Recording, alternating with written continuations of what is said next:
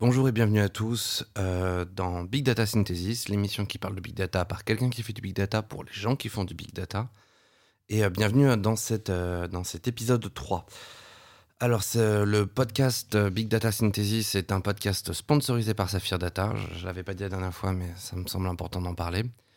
Et le sujet du jour, je pense que vous l'avez lu dans la miniature, c'est la data science, sujet d'avenir ou bulle explosée.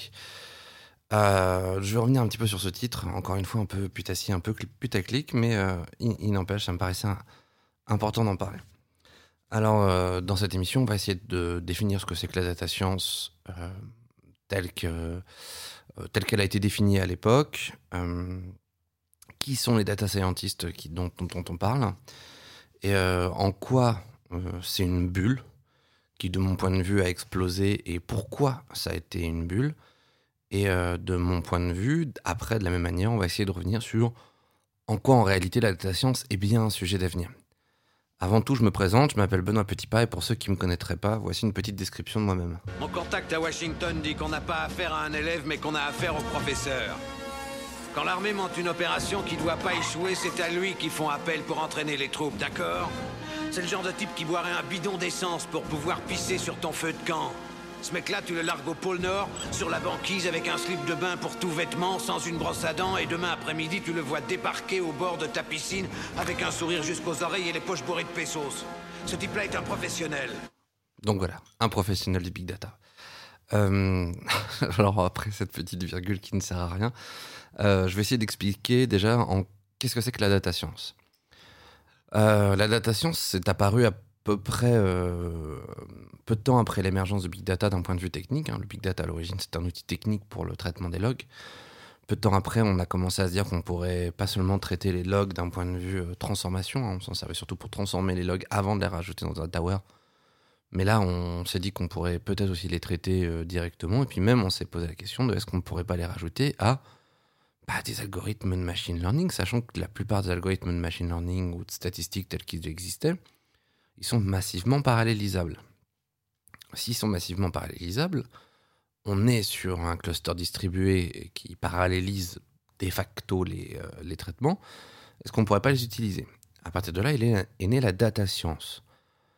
si je reprends un peu bêtement l'étymologie, ce serait de la science de la donnée ou sur la donnée.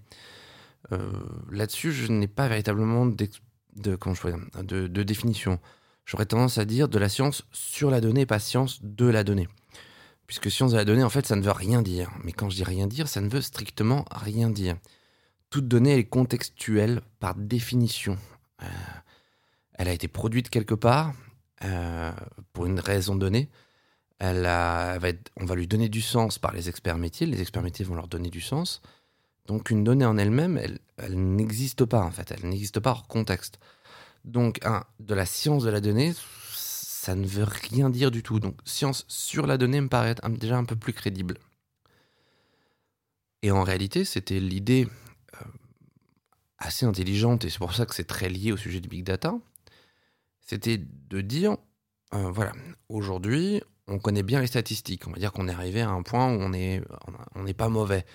Euh, des algorithmes simples qui sont pas si durs que ça à programmer, comme un random forest ou tout ce qui va être tirage aléatoire d'arbres, de décision, c'était. On, avait atteint un bout où on, était. Euh, la recherche passait son temps à essayer d'optimiser des pouillèmes de paramètres, ce genre de choses. L'idée derrière la science de la donnée, euh, enfin la data science, c'était l'idée de se dire aujourd'hui, l'énorme souci, c'est euh, le, on va dire le, l'échantillonnage ou les données qu'on utilise pour faire ça. Alors, pardon si vous entendez un petit bruit, c'est euh, ma femme qui passe parce que mon, mon, fils est en train de pleurer. Hein, J'enregistre ce podcast euh, un mardi soir et, la vie continue derrière moi. Euh, la data science, donc au départ, c'était l'idée de se dire voilà, j'ai des algorithmes statistiques qui marchent bien. Mon problème, c'est qu'en réalité, je travaille toujours sur les mêmes données, surtout sur des données qui sont assez petites. En gros, pour expliquer un phénomène, la statistique pour ceux qui, l'ignorent un petit peu, mais euh, notamment dans, l'idée de classification, c'est l'idée de se dire, voilà, je sais qu'un phénomène arrive et je veux le prévoir. Comment je fais? Bah, Je vais essayer de comprendre quels sont les paramètres qui ont amené à l'intervention de ce phénomène.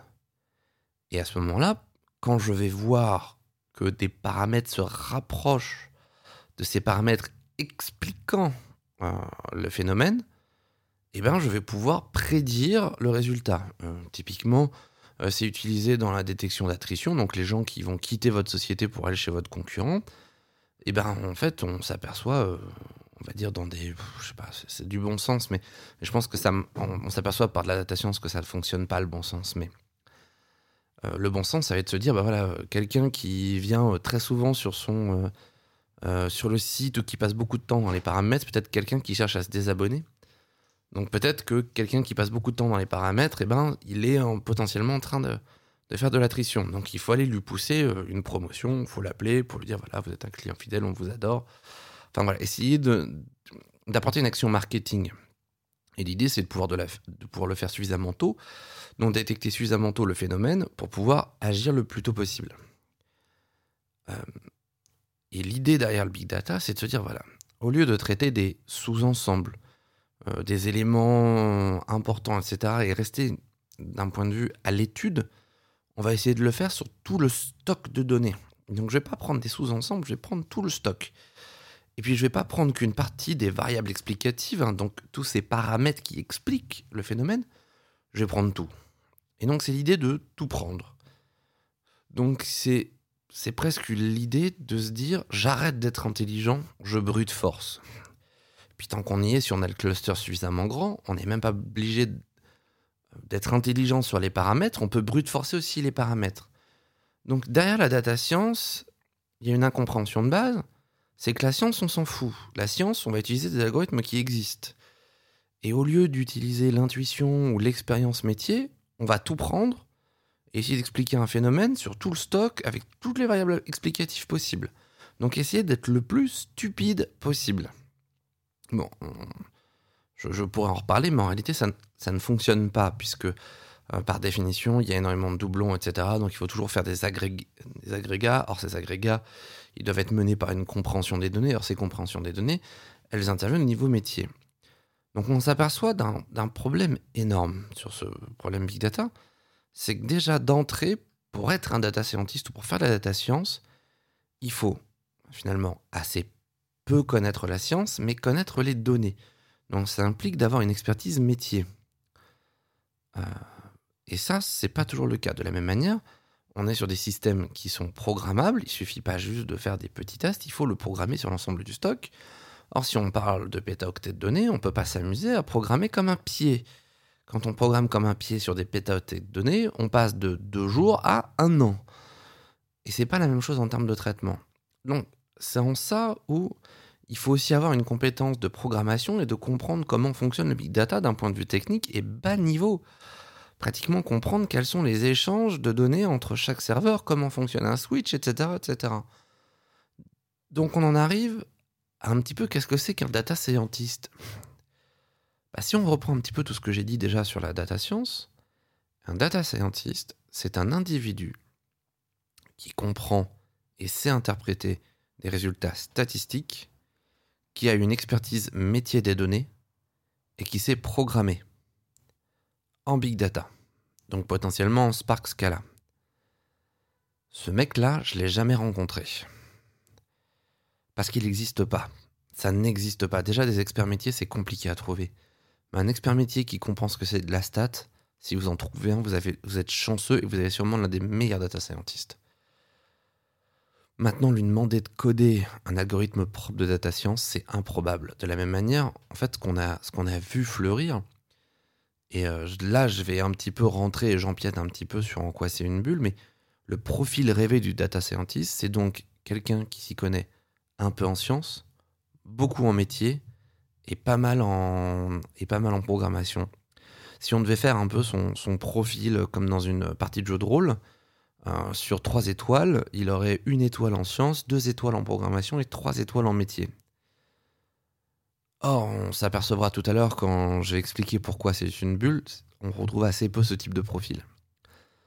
Mais en réalité, quand on, prend un petit peu de recul par rapport à ce que c'est que la data science, on voit tout de suite que l'expertise métier est souvent sous-évaluée. On se dit, oh, c'est des données, après tout, il a déjà fait ce genre de... Oui, mais la détection d'attrition entre euh, du, de, je sais pas moi, euh, un vendeur de gaz et qui a une population qui est peut-être un peu plus vieillissante, peut-être plus rurale. Il faut les connaître, ces gens-là. C'est pas la même chose que quelqu'un qui va faire la détection d'attrition sur des produits numériques high-tech où il a majoritairement des hommes blancs de 20 ans, ou quelqu'un qui va faire euh, des crédits à la consommation, il va avoir massivement des populations, on va dire euh, des, euh, des populations qui sont en souffrance, donc souvent des gens pauvres, souvent des immigrés, etc., puisque bah, ce sont les populations les plus fragiles. Bah, ces clients-là, l'attrition, elle fonctionne pas de la même manière. Et ce qu'ils recherchent n'est pas la même chose. Il faut connaître les clients, cette expertise marketing, cette expertise des données. Notamment, enfin, je veux dire, n'importe quel statisticien digne de ce nom, j'ai fait un petit peu de statistique, je ne suis pas statisticien, mais j'en ai fait un petit peu, comprend bien que le point essentiel n'est pas l'interprétation des résultats, mais la connaissance du biais initial. Vous pouvez faire le meilleur algorithme du monde, essayer de l'interpréter dans tous les sens. Si vous n'avez pas conscience du biais initial de vos données, vous allez tomber à côté. Euh, c'est, j'allais dire, vous, vous avez beau viser le centre de la cible, si vous savez pas que votre fusil tire à 25 degrés euh, sur la droite, vous n'arriverez jamais à toucher votre cible. Ben, c'est exactement ça. Le biais initial, il est essentiel à comprendre. Et ça, l'expert métier, il le connaît. Il dit oui, oui, non, mais attends, ça c'est normal. Euh, tu sais, notre population, c'est des bobos, et les bobos, ils veulent pas dire que, mais en vrai, ils font ça. Et ça, bah, c'est une expertise de gens qui connaissent leurs clients. Et ça, vous les retrouvez que dans les entreprises, vous pouvez pas les trouver dans des boîtes de prestations. De la même manière, les outils de science qui sont utilisés sont des outils finalement assez basiques. J'avais coutume de dire qu'un random forest un peu bien bricolé, on obtient souvent d'excellents résultats. Euh, je, je me moque, mais sur certaines, euh, sur certains sujets de data science, certains, comment je pourrais dire, concours de data science, euh, un grid search, donc pour parler un petit, pour parler français, euh, le brute forcer les paramètres d'un random forest, donc trouver les paramètres optimaux, était parfois meilleur que d'utiliser les derniers algorithmes à la mode. Puisqu'en réalité, euh, bah, à un moment ou à un autre, quand on a beaucoup de données, bah, euh, oui, on peut prendre le truc le plus fancy, mais de toute façon, c'est le plus fancy selon des. Enfin, de, la plupart des algorithmes de recherche qui sont élaborés, ce sont des tout petits ensembles de données. Donc, euh, forcément, ça donne de meilleurs résultats sur euh, des datasets qui sont tout petits, mais on est dans un autre monde, on n'est pas sur le même banc euh, exploratoire, et la réalité, c'est que plus on rajoute de données, et plus la différence entre les algorithmes, il est minime.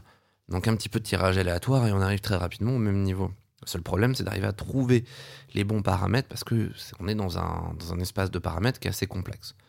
Je vais pas rentrer dans toutes les mathématiques, mais euh, globalement, si on est un peu malin, on arrive à faire un petit brute force propre sur les paramètres, on trouve des paramètres optimaux et on obtient des résultats qui sont qui sont pas choucards, quoi, qui sont choucards euh, comme il faut, je veux dire. Et euh, même si on n'est pas premier de, de tous ces concours-là, on est, on est loin d'être le dernier. Ce qui me pose toujours des questions sur les gens qui font bien, moins bien que moi alors que je fais pas grand chose euh, d'intéressant. Je suis pas data scientist, hein, vraiment pas du tout. Euh, donc maintenant, on va parler un petit peu de euh, pourquoi, en quoi la data science a été une bulle. Ce qu'il faut bien comprendre, c'est que le profil réel des data scientists qui ont été observé en France est infiniment différent du profil que j'ai exposé tout à l'heure. Première chose, ils n'y connaissent rien au métier. Donc déjà, ils ont zéro étoile en métier. En programmation, ils devraient avoir deux étoiles. Dans le meilleur des cas, ils ont une étoile. Et en sciences, ah ben, ils ont trois étoiles. Et c'est ce qu'ils veulent faire. Ils veulent faire que ça. Que de la science, que de la science, que de la science. Mais la data science, elle n'a pas besoin de chercheurs. Elle n'a pas besoin de scientifiques. Elle a besoin de de gens qui comprennent la donnée. On a plus besoin de gens qui comprennent la donnée, donc des, des- des manipulateurs de données, que des gens qui savent faire de la science. Et le mot science, il a peut-être été mal choisi. Euh, peut-être qu'il aurait fallu, moi je préférais le mot data analyst, puisque finalement, c'est des gens qui savaient faire parler les données différemment. Et ça, on comprend bien que derrière la data analyse, il y a une compréhension de la donnée, et donc une expertise métier à avoir. Mais malheureusement, dans le côté data science, on s'est trop penché sur il faut un scientifique qui savent un peu programmer. Et ça, on en a trouvé plein. Des juniors, sortis d'école, qu'on envoyait pour essayer de faire de la détection d'attrition euh, chez les différentes personnes. Oh, tu as déjà fait de la détection d'attrition chez un gazier, tu vas bien pouvoir le faire euh, sur les crédits à la conso. Et, bah non. Enfin, on trouve toujours des résultats. Forcément, à un moment ou à un autre, vous mélangez un peu de données, vous mettez un peu d'intelligence.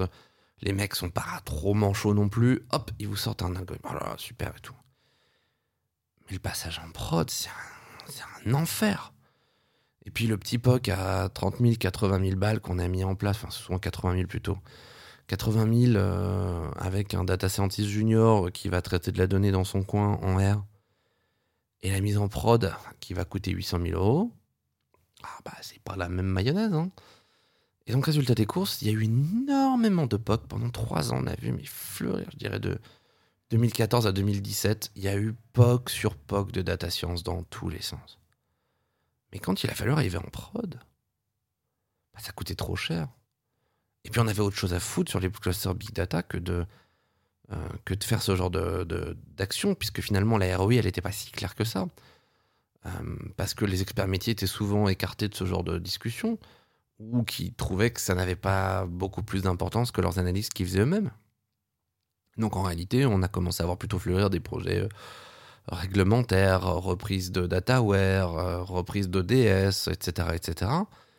Et beaucoup moins de projets on va dire, data science à mettre en prod. Pourtant, la data science, elle avait été avancée comme la vraie ROI du big data. Donc, moi, j'ai investi dans le big data, je m'attendais à faire des sous sur la data science et je m'aperçois que ça m'a juste permis de virer Oracle.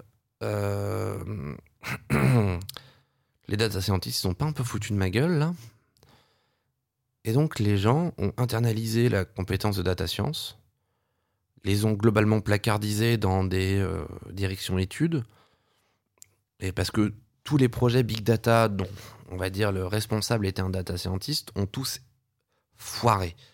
Parce que la big data est un projet technique qui nécessite aucune connaissance de science. Ce sont des gens qui doivent comprendre l'informatique. Le métier non plus, ça sert à rien. Il faut vraiment, c'est trois étoiles, voire trois étoiles plus en informatique et c'est tout. Et même plutôt, euh, c'est plutôt des compétences système et des compétences programmation qui vont être intéressants. On a plus besoin d'un DevOps qu'un data scientist à la tête d'un projet big data véritablement. Pourtant, on s'est retrouvé avec des profils de gens qui étaient experts en sciences à la tête de projets Big Data. Ça a planté dans tous les sens. Les gens s'en sont rendus compte, les SI ont repris la main, euh, les directeurs de projet ont repris la main, et les data scientists, on leur a dit gentiment d'aller faire de la science dans leur coin. Alors, généralement, les data scientists, ils ont pu obtenir de la place là où ils avaient déjà de la place. C'est-à-dire que je vais un petit peu m'expliquer, c'est qu'aussi dans les entreprises, beaucoup de statisticiens qui étaient globalement euh, mis au placard euh, pour faire deux, trois études de temps en temps, etc., etc. Là, ils ont pu prendre une place beaucoup plus importante. Euh, de on s'est rendu compte de l'intérêt de la statistique dans une entreprise. Et en ça, c'est plutôt positif. Mais malgré tout, le côté data science qui va révolutionner le monde, on en est à des années-lumière. Euh, je lis énormément d'articles sur l'IA de demain, le machin de demain, etc. etc. Mais, mais euh, en réalité, si vous réfléchissez à ce que c'est que Google Home ou Alexa aujourd'hui, euh, qui sont, on va dire, les fleurons de l'IA, bah, c'est des fours en fait. Et aujourd'hui, bah, l'IA ou le machine learning d'un point de vue, d'un point de vue d'un programmeur, moi je suis plutôt programmeur à la base, bah, c'est juste des boîtes noires où j'entre des paramètres et ça fait tout tout seul, quoi. Je veux dire, aujourd'hui, n'importe quel abruti est capable de coder un, chatbot. Hein. Prenez Watson, vous rentrez 3-4 concepts, 3-4 bidules, etc. Puis ça, là, là, je veux dire, ça nécessite aucune intelligence euh, statistique. Hein. Ça demande juste de la compréhension métier. Vous comprenez vos données, vous mettez un peu de trois, de trois petites bricoles dans un outil avec interface graphique et pouf pouf, vous avez votre chatbot. Pas mal ça. Pas besoin d'avoir de la science, j'ai besoin de zéro en science. Donc si on comprend pourquoi je considère que la data science c'est une forme de bulle, bah, c'est que déjà les profils réels de juniors experts en sciences qui ne veulent faire que de la science étaient à l'opposé de ce, dont on avait besoin. Donc finalement les besoins n'ont pas rencontré les, populations. Donc euh, on se retrouve avec des quantités de data scientists qui savent rien faire euh, qui n'ont pas d'expertise métier, qui n'ont pas su développer d'expertise métier. Alors les rares qui ont su le faire, bah eux, bah, eux, ils, eux, ils trouvent du travail et il n'y a aucun problème, et les autres, ils se retrouvent dans le carreau et on leur demande de devenir programmeur. Ça leur fait un petit peu tout drôle. Hein. Ils ont fait trois ans d'études sur les problématiques de variance des, des modèles statistiques, et après, on leur demande de coder des, des procédures de, de recoder des procédures PLSQL en Spark. C'est sûr que ça fait un petit peu drôle. Quand ils ont la chance de faire du Spark, quand ils n'ont pas la malchance de devoir juste faire des tableaux de bord de BI dans je ne sais quel outil. De la même manière, le manque d'expertise métier a amené vraiment des interprétations de résultats qui partaient aux fraises. J'ai un exemple un peu précis en tête, j'espère que les gens qui l'ont fait ne se reconnaîtront pas. Parce que je veux vraiment pas me moquer d'eux, mais ça, prouve juste que de temps en temps, on manque un peu de recul sur les données, on manque de temps. Euh, c'était une entreprise qui tournait euh, enfin, 24-7 en permanence. Et en fait, un jour, on s'est rendu compte que sur l'année, ils, avaient globalement une distribution assez stable. Évidemment, il y avait un pic à Noël, et puis il y avait un truc qu'on ne comprenait pas. Un pic ascendant dans l'année et un pic descendant dans l'année. Vraiment des dates un peu bizarres, il se passait rien. Puis on comprenait pas parce que c'était un coup un, un, jeudi, un coup un mercredi. C'était toujours dans la nuit du samedi au dimanche. Genre, putain, mais je sais pas qu'est-ce que c'est, c'est complètement con comme idée, quoi. Alors nous, on l'a présenté comme une anomalie où on a essayé de mettre de l'analyse derrière, etc.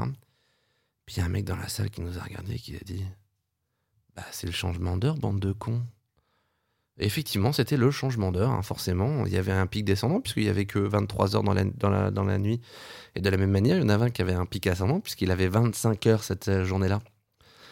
Donc, euh, oui, hein, chaque année, il y a une journée qui fait 25 et une journée qui fait 23. Euh, heures. Et bah voilà, quand vous faites du 24-7, eh bah, il faut le prendre en compte. Sinon, bah, vous passez pour un blaireau.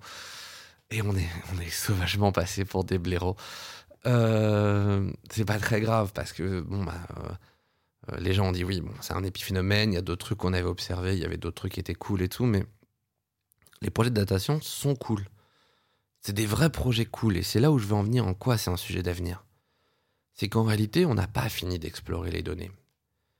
Mais il fallait. Euh, je, l'ai dit dans un, dans, dans, dans, un. Je tiens un autre podcast avec ma femme qui s'appelle euh, No Theme Podcast, dans lequel on a fait un épisode zéro sur le, sur le big data et où j'expliquais qu'on.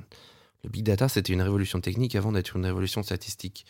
Et on aurait dû faire, mettre en place les clusters big data avant de faire de la data science. Et en faisant l'inverse, les gens ont l'impression d'avoir fait éclater une bulle de la data science. Et la data science, pour beaucoup de gens, c'est une escroquerie. Pour moi, ça ne l'est pas. C'est pour ça que j'ai pas voulu parler d'escroquerie. Contrairement au Data Lake où pour moi il y a vraiment, ça a vraiment été vendu euh, pour faire du, chiffre hein, par certaines sociétés de conseil sans scrupule, autant la data science j'y crois. Je, l'ai vu en marche, j'ai vu des résultats extraordinaires. J'ai vu des gens d'une intelligence qui sont vraiment brillants, euh, qui faisaient l'effort de devenir des experts du métier, du client, pour arriver à en tirer de nouvelles, de nouvelles compréhensions. Et c'est là où je veux en venir il faudrait vraiment mettre en valeur, non pas la data science, mais la data analyse. Ces gens qui, par leur connaissance des modèles statistiques et par leur connaissance des données, vont donner un nouveau sens aux données. Et je pense que si vous voulez une Dream Team, mais une vraie Dream Team, si vous avez un cluster Big Data en prod ou pas loin d'être en prod, que euh, vous avez un Alpha Geek un peu propre là qui s'est codé en Spark, que vous avez un DevOps qui est pas trop manchot pour tout ce qui va être mis en prod, et vous avez un data scientist brillant, à trois, ils peuvent vous sortir un truc de malade en prod. En trois mois, ils vont vous prendre des données, ils vont, ils vont, le data analyst, il va dire non, mais cette donnée-là, c'est pas intéressant, on sait que par rapport au client, machin, ça n'intervient pas. Il va amener toute cette connaissance, toute cette compréhension du modèle statistique. Non, non, ça, ça va introduire un biais, ça, ça va introduire une variance. Ça, c'est la même chose que ça. Regarde, ça, en fait, c'est, déduit de ça, etc. Il y, a des, il y a trop de relations entre les deux, donc ça ne va rien amener au résultat final toute cette intelligence-là, mélangée à quelqu'un qui sait programmer et faire des codes sur des pétaoctets de données, et quelqu'un qui va pouvoir le mettre, le déployer en prod à la vitesse de l'éclair, et vous avez un résultat du feu de Dieu en prod qui est capable de vous sortir des, des, comment je pourrais dire, une analyse de votre donnée extraordinaire et vraiment améliorer vos modèles de détection, d'attrition, euh, les modèles de pricing, les modèles, enfin tous les modèles statistiques. Euh, moi, j'ai vu des trucs complètement dingues sur Euh, par exemple, le, la maintenance prédictive des, outils, nous, on, on l'a fait, on s'est rendu compte que par des micro-analyses de données, machin, etc., etc., et en fait, la donnée a confirmé une intuition métier. Et vraiment, le métier nous a dit Je crois que j'ai l'impression de, peut-être que. Et en, en, manipulant les données, alors moi j'ai eu la chance en tant que data, j'étais data engineer à l'époque, donc vraiment pure, pure prog sur du big data, avec un data, euh, un data scientist ou data analyst. Et ensemble, on a programmé un truc, et à la fin, on a confirmé de manière, euh, euh, comment je pourrais dire, réelle et mesurable l'intuition euh, du métier. Et là, bah, c'est formidable parce que on a vraiment la sensation d'avoir atteint quelque chose, on a trouvé des choses, il y a vraiment un côté presque enquête. On fait des, on, est, on enquête sur la donnée, il y a vraiment un côté enquêteur de la donnée qui est coolissime. Et c'est vrai que c'est intéressant, et c'est vrai que je comprends pourquoi les gens ont dit c'est le métier le plus cool du XXe siècle. Maintenant, faut pas se tromper. Il y a un investissement de base sur la, compréhension des données métiers qui est hyper importante. Les entreprises s'y sont pas trompées, d'ailleurs, ils ont beaucoup internalisé les data scientists. Maintenant, je pense qu'un data scientist seul, il est capable de rien faire. Faut vraiment l'entourer, euh, ou lui donner, ou le nourrir d'une expertise métier et d'une expertise donnée qui vont lui permettre, associé à des programmeurs ou à la gestion de projets un peu propres, de, vraiment faire émerger une vraie valorisation de vos données.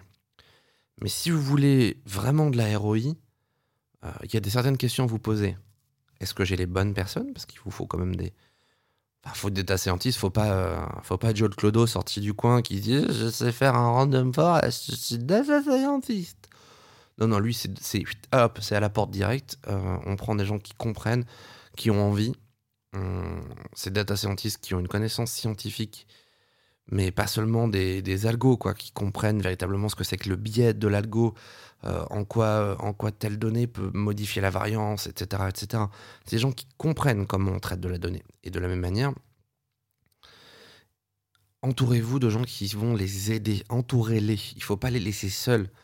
Parce que sinon, bah, vous leur donnez plein de données, bah, ils vont pas nouiller, quoi. Ils vont se noyer dans la donnée. Il faut les aider, il faut les aiguiller, il faut leur mettre des experts métiers qui vont les former, il faut leur mettre des programmeurs qui vont les aider. Et là, là, un data scientist, il va vous procurer beaucoup de valorisation. Mais si vous n'êtes pas capable de mettre en place cette organisation-là, si vos data scientists ils vont être mis à part dans un coin, dans une, je sais pas, dans un pôle data science à la con, je, je sais pas quoi, ça, ça sert à rien. Ça, vous dépensez de l'argent pour que dalle. Ils vont vous sortir un, modèle générique euh, tous les trois mois, c'est, sert à rien. De la même manière, faut pas confondre la data science et la data vise. Hein. ça n'a rien à voir. Les gens qui disent oh, regardez, ils ont fait des super. Euh, ces data scientists ils nous ont fait des super restites. Non, ils savent juste utiliser 3JS ou AirShiny. Ça n'a rien à voir. Ça, c'est des compétences de programmation. C'est pas des compétences de scientifique. Un scientifique, un data scientist, il va potentiellement, pour certains experts, avoir une vraie connaissance sur la manière la plus opportune de restituer de la donnée pas une question de joliesse de l'écran. Il pourrait vous rendre ça dans un crowbar Excel que ça rendrait pareil. L'intérêt, c'est qu'ils vont utiliser euh, des courbes, euh, plutôt des camemberts ou plutôt des ça, parce qu'ils savent très bien que l'information qu'ils doivent retransmettre, elle a plus de sens retransmise de cette manière-là. Et c'est un vrai souci parce que souvent ce n'est pas le cas. Et ça demande de prendre du recul par rapport à la donnée. Et c'est là aussi où je trouve que la juniorité de beaucoup de data scientists pose problème. Euh, des data scientists seniors, j'en ai rencontré, et ils ont souvent ce recul-là qui leur permet d'aller beaucoup plus vite. Alors vous allez me dire, il n'y a pas de seniors sans juniors, etc. Mais dans ces cas-là, laissez pas les juniors tout seuls. Entourez-les d'un senior ou prenez plusieurs juniors entourés d'un senior, j'en sais rien, mais les laissez pas tout seuls. Parce qu'ils vont faire les mêmes conneries en boucle, donc c'est pas tellement utile. Donc, est-ce que le data science, c'est un sujet d'avenir ou une bulle explosée, bah, de la manière dont elle a été faite ces cinq dernières années, bah, c'est une bulle explosée. Mais telle qu'elle pourrait être, je pense que c'est un vrai sujet d'avenir.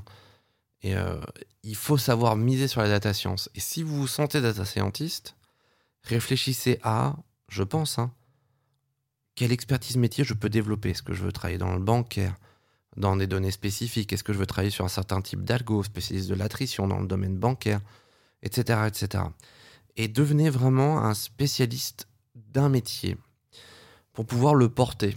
voire même si vous êtes expert métier et que vous savez faire un peu de stats parce que vous avez fait une école un peu propre, n'hésitez pas à, vous déclarer, à demander à devenir data scientist parce que votre expertise métier, elle a une valeur qui est inestimable. Et de la même manière, oubliez la compétence de programmation de vos data scientists. Faites appel à des gens qui savent programmer et faites-les travailler ensemble. Mettez-les dans des conditions où l'un et l'autre vont se nourrir. Parce qu'un ingénieur, il a fait des sciences. Il n'est pas complètement demeuré. C'est pas juste un dev. Euh, la plupart des, développeurs que vous allez avoir aujourd'hui, c'est des ingénieurs informatiques. C'est des gens qui ont fait euh, potentiellement deux ans de prépa. C'est des gens qui savent faire des maths. Mettez-les ensemble. Faites-les parler. Faites-les communiquer. Et là, vous aurez des étincelles. Si vous les mettez dans des bancs séparés avec l'un qui domine l'autre, c'est terminé. Vous allez avoir n'importe quoi. On va se retrouver dans un modèle MOMOE, enfin, un modèle qui fonctionne pas. Donc véritablement, si votre organisation elle est prête à accueillir un data scientist dans de bonnes conditions, il va vous la trouver votre pépite d'or dans votre tas de cailloux. Mais si vous le laissez tout seul, bah, il va traiter un caillou puis l'autre. Il va mettre des dizaines d'années avant de vous trouver un seul caillou et vous aurez perdu énormément d'argent. Donc, en conclusion, euh, je dirais que si vous avez de bons data scientists, sachez leur mettre une organisation capable de les amener à tirer le meilleur d'eux-mêmes. Et surtout, méfiez-vous des miroirs aux alouettes de certains experts data science, mais qui en réalité sont juste des chercheurs en statistiques qui n'ont pas trouvé de place et qui ne veulent pas faire autre chose que de la recherche en statistiques et qui sont dégoûtés d'être dans le privé. Ces gens-là fuyaient là comme la, comme la peste. Voilà, donc merci de votre attention. Euh, je vais arrêter là le podcast. Ça fait déjà 30 minutes que je parle. Je pense que c'est largement suffisant. J'aimerais bien essayer de passer à un format de 30 minutes. Euh, ça me permet de ne pas me coucher trop tard, parce que bon, le petit me réveille encore la nuit. Euh, et de deux, je pense que c'est suffisant de m'entendre déblatérer pendant une demi-heure, sachant que je ne fais pas de montage. Donc, s'il y a le moindre savonnage ou le moindre petit bruit, bah, il sera au montage puisqu'il n'y en a pas. Donc euh, voilà, merci beaucoup d'avoir écouté. Si vous voulez me contacter, n'hésitez pas à me contacter sur benoît.petitpas.saphir, comme la pierre précieuse, tiret du 6, et je déteste dire tiret du 6 parce que l'autre c'est un underscore, mais tiret, euh, donc saphir-data.fr. Donc n'hésitez pas à m'envoyer des mails hein, si vous avez envie de discuter avec moi. De la même manière, je serais encore une fois ravi d'avoir des, contradicteurs, des gens qui veulent échanger avec moi, voire même euh, potentiellement euh, faire une, émission ensemble. Euh, moi, ça me pose aucun problème. J'ai vraiment envie d'avoir des, de discuter. Alors, dans Notem, le podcast, hein, Notem Podcast, l'autre podcast que j'anime, bah, j'ai quelqu'un avec qui discuter, c'est ma femme. Mais a très clairement m'écouter parler pendant plusieurs heures de, big data. Elle est formidable, hein, mais sa patience a des limites. Euh, donc je vous remercie à tous de m'avoir écouté. Je vous dis euh, à la semaine prochaine, peut-être un petit peu avant. Je vais voir, je vais essayer d'enregistrer un deuxième épisode à la suite et peut-être que je le publierai tout de suite. Donc merci à tous. Sachez que euh, Big Data Synthesis est, est un podcast sponsorisé par Saphir Data. C'est ma société. Et je vous dis à bientôt.